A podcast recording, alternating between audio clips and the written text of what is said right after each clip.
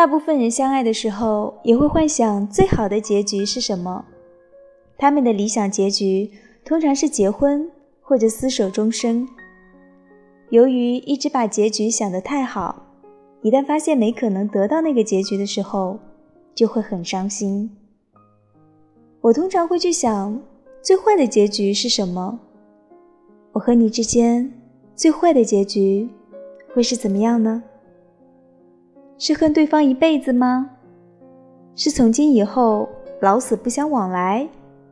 是互相折磨、互相憎恨？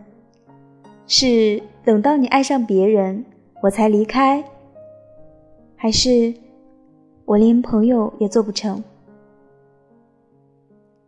相爱的时候，不妨想想最坏的结局。最坏的结局也不过是老死不相往来，那就算了吧。知道了最坏的结局，那么我们还有很多路可以走。当那一天来临，我们不会太伤心。这个结局，不是我们早已猜到的吗？人们哭得死去活来，伤心欲绝，只因为。他们想不到结局会是这样，我们却早已经有心理准备。一个预知结局的游戏并不好玩，因为游戏只有输和赢。一场预知结局的恋爱并不会因此而不动人。恋爱并不是只有输和赢，它也留下了回忆呀。既然猜到结局大概只有这几个。我们就可以放心了。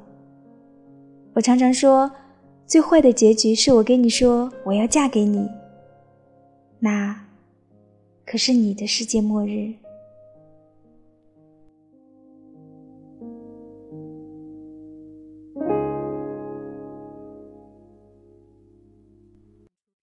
这里是如水乐章，我是你的朋友清月。